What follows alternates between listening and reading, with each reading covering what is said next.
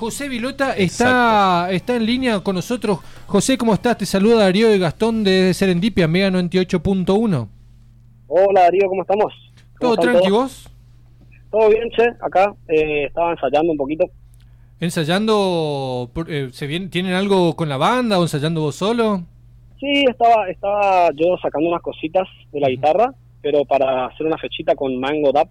Ah, bien, bien, bien. ¿Qué se viene? Eh, Vamos a hablar antes, porque me gustaría también, ya que eh, hablar un poco también de, Mango Dap, pero vamos a centrar un poco en lo que es en esto que tiene que ver con, tu búsqueda de solista, ¿no? Porque es algo que yo, por lo menos, si me, me puse a escuchar eh, los temas que, lanzabas con Snake Moon, eh, que lanzaste ahora este tema nuevo sobre, sobre la Tierra, son temas que por ahí son tu trabajo como solista, pero algo de similitud lo encontramos. ¿Hay algo que... que ¿Cómo diferencias o marcas diferencia en el terreno entre Mango Dab y tu trabajo como solista?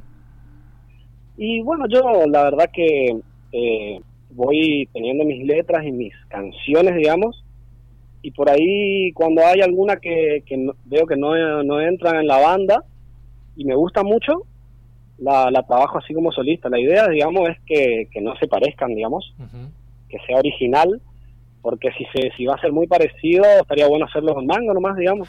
claro, sí, sí. Y claro, y la búsqueda, digamos, por ahí no, yo no busco mucho algo, un género en particular, porque si se dan cuenta, la, los temas son muy variados a nivel, claro. género y musical, ¿viste? Sí, sí pero todo tiene también un eje, por ahí si escuchas las letras o eso es como que tiene una conexión, ¿viste? y, y bueno, por ahí también se puede parecer porque muchos de los músicos que, que están grabando conmigo, que quiero mandarle saludos, agradecerle a todos los, a Puchito, a Clary, a todos los chicos, eh, ellos le dan un sonido tremendo, la verdad. yo, yo me pongo a pensar que sin ellos mis temas no serían tan lindos, digamos. Valoro mucho eso. Totalmente. Che, y encima dentro de todo esto que es, tu búsqueda como, como solista, hoy hablas más eh, del vivir el día a día, por eso algo de sobre la tierra es... Eh, eh, ¿Vos crees que realmente vivís el día a día así, como mencionás en esta canción, o es un llamado a vivir el día a día? Y claro, viste que lo que lo que pienso por ahí es que siempre, y mucho más ahora, es como que estamos pensando mucho en lo que nos pasó en un pasado, tanto si es negativo, eh, poniéndose triste, por así decirlo, o si es positivo también poniéndose triste porque tuvimos un pasado re lindo, o pensando, a veces nos quedamos pensando en qué voy a hacer yo de mi vida de acá a 10 años, que, y al final pasa el tiempo, pasa el tiempo, y estamos siempre ubicados en el pasado y en el futuro, y nunca en el presente, digamos. Y habla un poco de eso, de disfrutar el momento, no, te, no pienses tanto en lo que va a pasar, lo que pasó, tratar de, que sea un momento de calidad el presente. Y bueno, lo que siempre también marco mucho yo es que él disfrutar, digamos, y con, amigos, digamos. Totalmente, pues encima ahora con este contexto de pandemia y todo eso es como que una, una tortura el, el vivir con la intriga de qué va a pasar mañana y qué va a pasar inclusive ahora con, con que se vienen las nuevas restricciones y con el espacio cultural, ahora que ustedes pudieron volver a tocar después de cuánto, qué va a volver a pasar con eso, ¿no? Con una incertidumbre, ¿viste? Entonces como que por ahí centrarte en eso te hace bajonearte nomás, ¿viste? Sí, sí, totalmente. Entonces por ahí es como que no, no avanzamos mucho así. Si bien hay que ser, porque la, la, canción se llama Sobre la Tierra, es como que hay que tener los pies sobre la tierra, eh, no ser eh, un volado en malas, en un mal sentido, digamos, o sea, saber qué es lo que estamos viviendo, dónde estamos viviendo, qué está pasando, está bueno saberlo, pero eh, ese es el mensaje de la letra, digamos, no, no centrarnos en, otra cosa que no sea el presente. Hola, ¿qué tal? Soy Gastón. Quería consultarte sobre, eh, sobre la banda. ¿Por qué crees que hay canciones que, que pueden quedar afuera de, de, la banda? Eh, ¿Esta va, esta no va? Y la verdad que depende mucho del tema, del tema, eh, no tanto de la letra porque digamos que con las bandas no hay problemas con alguna letra, no es que hay un tema del cual hablamos, digamos, o sea, es abierto en eso. Pero muchas veces es como que no, no, no sé la verdad cómo explicarlo, es como que no le encuentro lugar. Puede ser porque no es el no es a veces el camino que elegimos con la banda o puede ser que a, alguno, a los chicos no le termina de convencer. Claro, por ahí tiene que ver algo con, con algo muy personal también. Pues sí, claro. Es como que... Sí, te escuchamos. Ah, que muchas veces, digamos, claro, puede ser que a alguna persona de la banda no le guste, y no quiere decir que no le gusta la canción, digamos, sino que no lo, no lo quieren hacer con ese proyecto claro.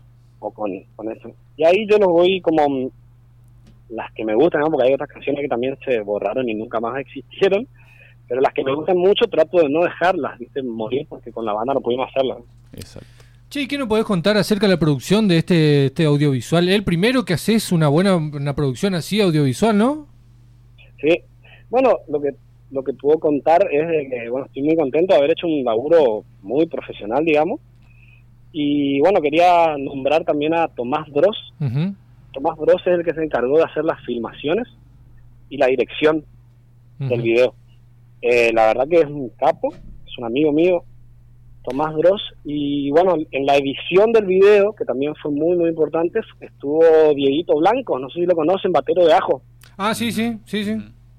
Bueno, él un crack editando y la verdad que la idea, bueno, la, qué sé yo, la tuve yo con Tomás, pero e, ellos dos fueron, no sé, importantísimos, digamos, para poder hacer eso. La verdad que son muy grosos. Y después todo el, apoyo entre las bandas es lo que lo único que puede llegar a ayudar a salir de a poder tener una salida, ¿no?